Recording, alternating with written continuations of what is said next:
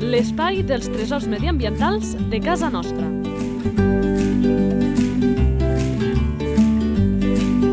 Un espai conduït per Francesc Balanyà.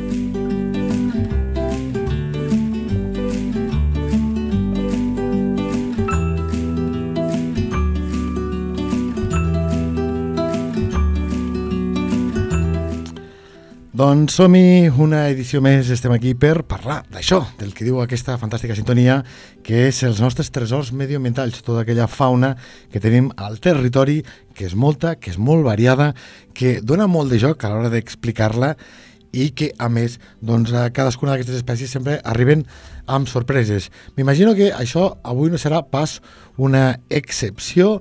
D'entrada, dir-vos que quan hem posat aquest so inicial just abans de la sintonia, si algú ha pensat quin carai d'ocell toca avui, doncs eh, no l'ha encertat, perquè d'ocells no en parlarem i trobareu la pista ràpidament quan presentem a la nostra convidada, qui ens desvetllarà les peculiaritats d'aquest animal. Fem referència a la Maria Mas, investigadora del Museu de Ciències Naturals de Granollers. Maria, molt bones. Hola, molt, molt bones. Que sense més preàmbuls anirem a descobrir quin és l'animal, eh?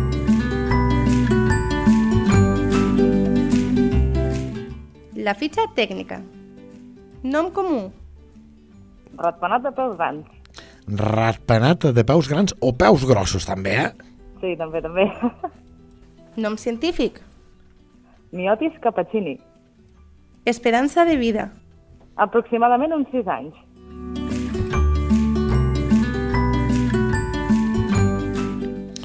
Animal aquest criminalitzat, però ja veureu que això és important, que no es menja persones, eh? Ja veureu el que ens diu la Maria. Alimentació. Bàsicament insectívor, però també menja petits peixets, gambúsies. El que dèiem, eh? eh persones no. Hàbitat.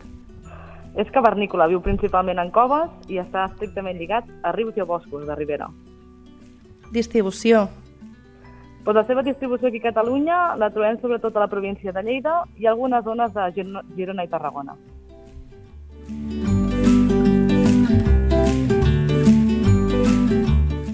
Activitat. Doncs és completament nocturn, molt difícil de trobar i a l'hivern hiverna. Mm, per això també és important doncs, detectar aquests sons, que per això els fiquem, perquè segurament és difícil de veure, però escoltar com passa una mica amb els ocells doncs, eh, és a vegades més, més senzill. Eh?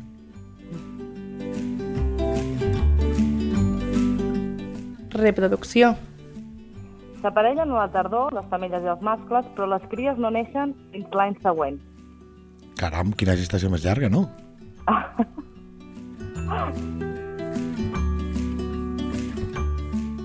Salut de l'espècie. Doncs actualment està en perill d'extinció aquí a Catalunya i s'ha de protegir. Relació amb els humans. Doncs realment interacciona molt poc amb els humans, només quan entrem en els seus refugis, en les coves. Identificació a la natura. Doncs és bastant difícil, però per això utilitzem els aparells d'ultrasons per identificar els seus, els seus ultrasons. Problemàtiques. Les problemàtiques és que està molt amenaçat els seus refugis i sobretot per la contaminació i deforestació dels rius.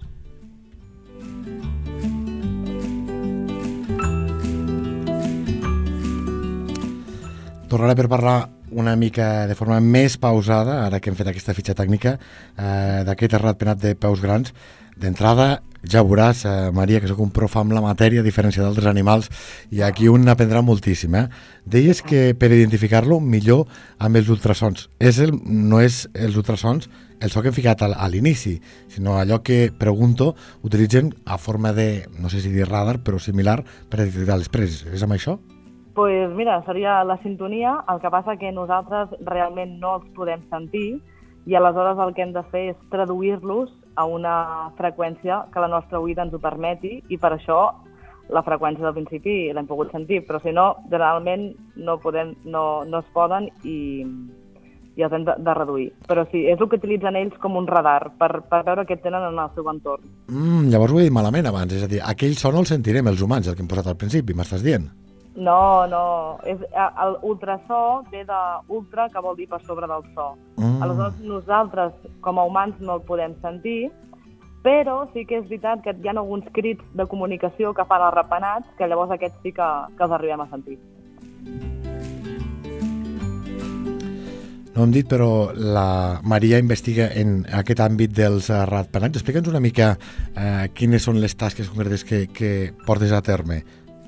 Doncs mira, jo actualment estic coordinant una, una xarxa de seguiment de rapenats en hàbitats, que el que es fa és col·locar petits aparells de, que detecten els ultrasons de rapenats i estan gravant-los durant tota la nit i després els analitzem. Així sabem què, què estan fent, quines espècies, on i, i quan, no? I, i sobretot si estan caçant, s'estan desplaçant o comunicant. I per altra banda, doncs, estic fent el doctorat també mirant què fan realment a l'hivern els rapenats. Ah, caram, eh, això et volia preguntar, perquè clar, dona la sensació que d'alguns animals els estudiem molt, eh, tenen molta presència inclús mediàtica, però el ratpenat sembla que són d'aquells que tenem una mica oblidadets a, a l'hora com a mínim d'explicar-se. No sé si també al punt de vista de la investigació. Sí, realment el ser un animal nocturn i que és tan esquiu ha fet que tingui molt, molt, moltes llegendes no? i falses creences, però també em dedico una part a fer divulgació a famílies i fem petits tallers familiars a les nits en el qual parlem sobre aquests animals, curiositats, i després els intentem anar a veure i escoltar-los. I a més, mmm, val la pena dir que d'aquest Museu de Ciències Naturals de Granollers, d'on és la Maria Mas, doncs tenen aquesta vessant per xarxes socials, ratpenats barra baixa cat, que eh, alguns ho, ho seguim i que penso que també feu una gran feina de difusió d'aquest eh, mamífer, eh, que encara no tinguem ningú a la sala que pensi que és un ocell perquè vol, eh, mamífer, eh, que encara que li passa, però això, eh, feu també aquesta tasca necessària pedagògica a través de les xarxes de ratpenats guió baix cat. Sí, sí, sí, realment creiem que hi ha un problema entre el que es fa científicament no? i el que arriben al públic general. Per això aquestes xarxes van molt encarades al públic general, inclús públic naturalista, que té un interès en rapenats. I allà ho, ho publiquem tot, coses, anècdotes, treballs que haguem fet o, o activitats que fem. Llavors parlarem també una mica de forma més eh, genèrica, però tornant amb l'espècie concreta d'avui, la de ratpenats de peus grans o grossos, eh, comentaves que un dels problemes és l'hàbitat on caça que això eh, li dificulta una mica que no tinguem entès el volum d'exemplars que segurament ens agradaria, no? Sí, de fet, la contaminació que han patit els rius amb el, bueno, anys enrere, no? ja dècades enrere, doncs va fer minvar molt aquest rapenat perquè s'alimenta d'insectes aquàtics. De fet, és un dels únics rapenats que caça arran d'aigua, utilitza els seus peus per pentinar l'aigua i caçar els, els insectes. I la disminució d'aquests insectes a l'aigua doncs, va minvar molt les, les, uh, la població. Però dels insectes que estan uh, per sobre l'aigua o just a sota l'aigua? O fem menjar una mica de tot? És a dir, sabaters, teixidors... Sí, per sobre generalment, els sabaters i, i, i alguns que volin per sobre. Per ser, també poden ser petites larves de, de mosquit que estan just a sota de la superfície, però sempre tenen una part en contacte amb l'aire perquè han de respirar. Clar, i amb aquests hàbitats i, i de nit, doncs, eh, normal que siguin cars de veure, eh? Que, no sé si teniu alguna estimació d'aquesta salut que ens deies. Um, com és? És a dir, en tenim a diferents punts de Catalunya, eh, s'han perdut eh, llocs on, on en teníem, hi ha llocs on que tinguem una presència més, més gran, és a dir, així, més o menys, a grosso modo, quin seria aquest mapa de la salut pel que fa a poblacions? Pues mira, eh, justament mirar la salut de les poblacions en nombres de rapenats és molt difícil pel problema de, de que es mouen molt, mm. però sí que és veritat que creiem que hi ha un total aproximat, eh? tampoc ho sabem en exactitud, de 5.000 individus, una miqueta més, però el que passa que mm, estem veient molts problemes també en el seu refugi i això el que fa és, és minvar una altra vegada la, la població. Estem parlant d'un bitxo que que només, només té una cria a l'any. Aleshores això fa que es recuperin molt, molt poc. Clar. Eh, problemes eh, on caça i problemes on dorm, on es refugia, doncs evidentment no augura doncs, que tinguem eh, una població idònia i una salut de l'espècie que generi garanties de cara, de cara al futur, entenc. Com és aquest refugi que necessita aquest ratpenat?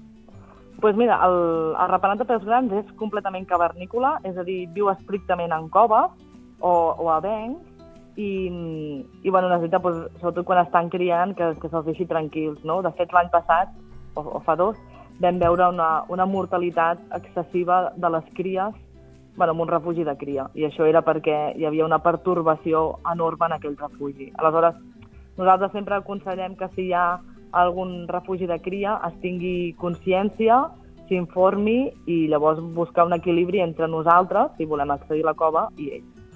Clar, aquesta pertorbació entenc que era humana. Sí, sí. Clar. Se suposa que sí. Això al final són coses que, que no pots eh, comprovar, però hi havia bastants indicis de, de que sí, però tampoc podem assegurar-ho 100%. Clar, perquè amb el tema dels rapenats, com que, ja t'ho dic, alguns són profans amb la matèria, moltíssim veus a vegades aquelles caixes niu que són tan petites, les dels ratpenats, i que comencen a sortir allà un munt d'exemplars, que quan has dit que, que dormen en coves, a vegades un s'imagina fins i tot una petita esquerda a la roca i que això ja s'entén com a cova, no, han de ser coves grans, per entendre'ns. Sí, sí, són coves que acostumen a ser amb una certa cavitat, amb una, amb una cambra bastant gran, on puguin posar-se còmodament.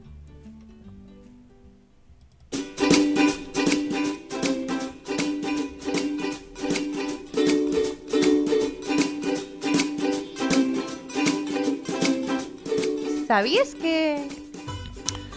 Doncs, quina és la curiositat que ens porta la Maria Mas sobre aquest eh, ratpenat de peus grans? pues, mira, justament el nom, perquè su suposo que molta gent es deu preguntar per què coi es diu ratpenat de peus grans, i és que, curiosament, és un ratpenat que, a diferència dels altres, presenta uns peus molt grans en relació amb el seu cos, que, que això li, fa, li facilita caçar aquests insectes aquàtics o, o inclús peixets petits.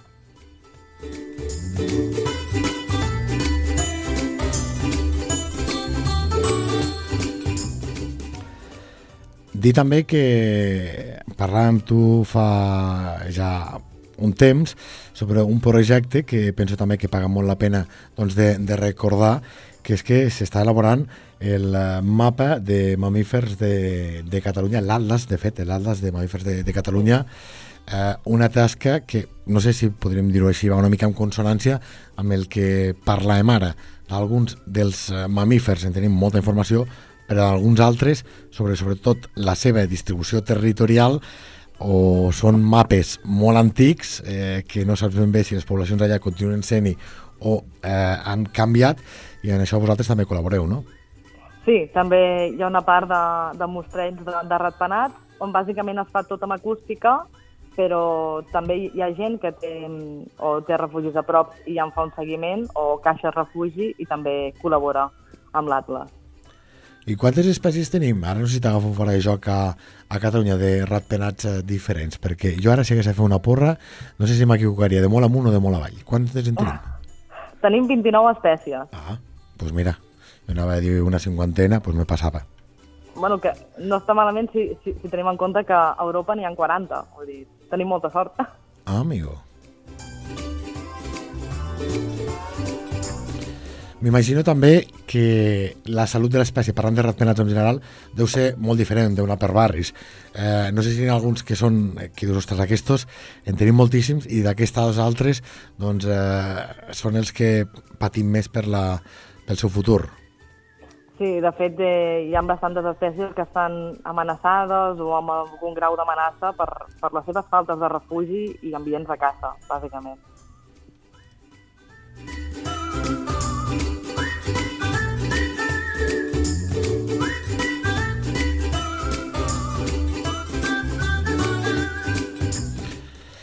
Doncs eh, no sé si ens falta explicar alguna cosa sobre aquest ratpenat de peus grossos que no haguem dit, Maria.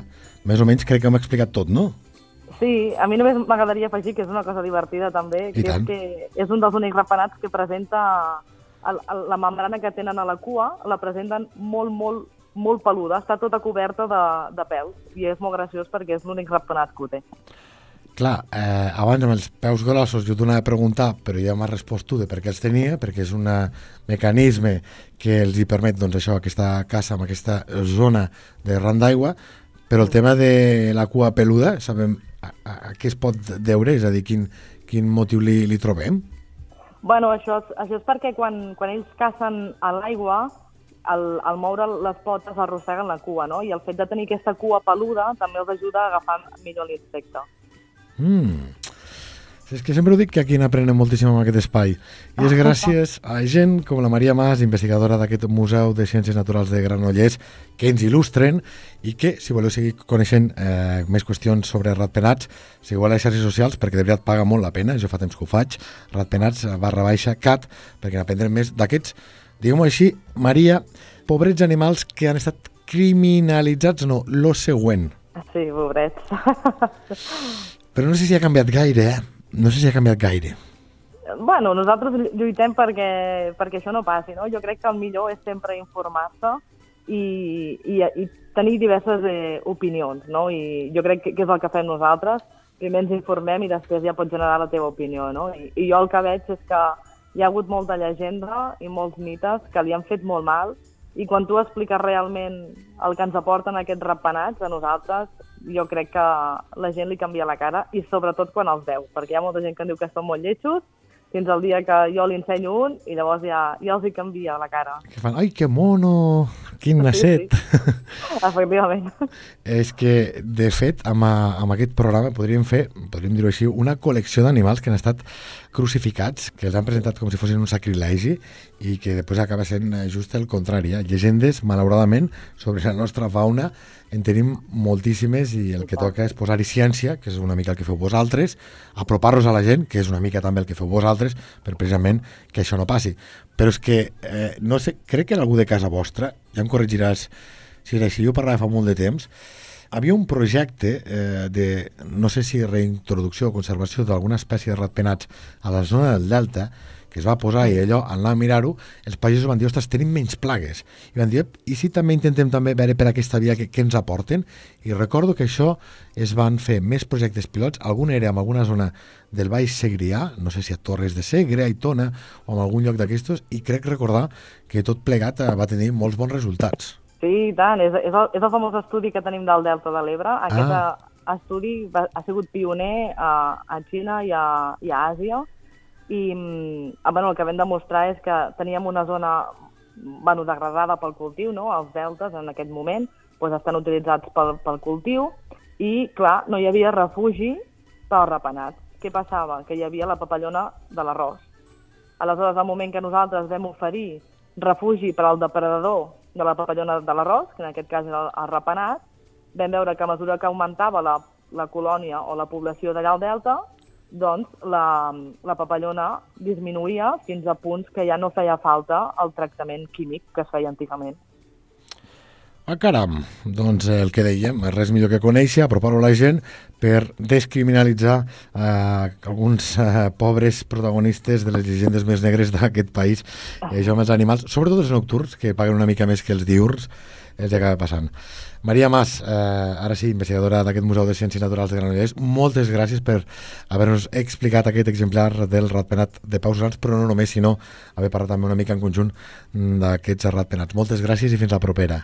Moltes gràcies a vosaltres.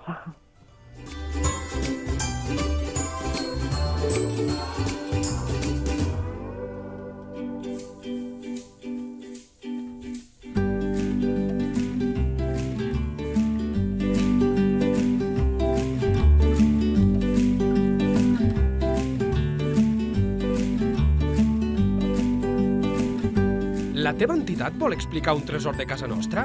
Un animal, una planta o un indret? Si és així, envia un correu a lleida24 arroba lleida24.cat. Lleida Natura, l'espai dels tresors mediambientals de casa nostra. Un espai conduït per Francesc Balanyà.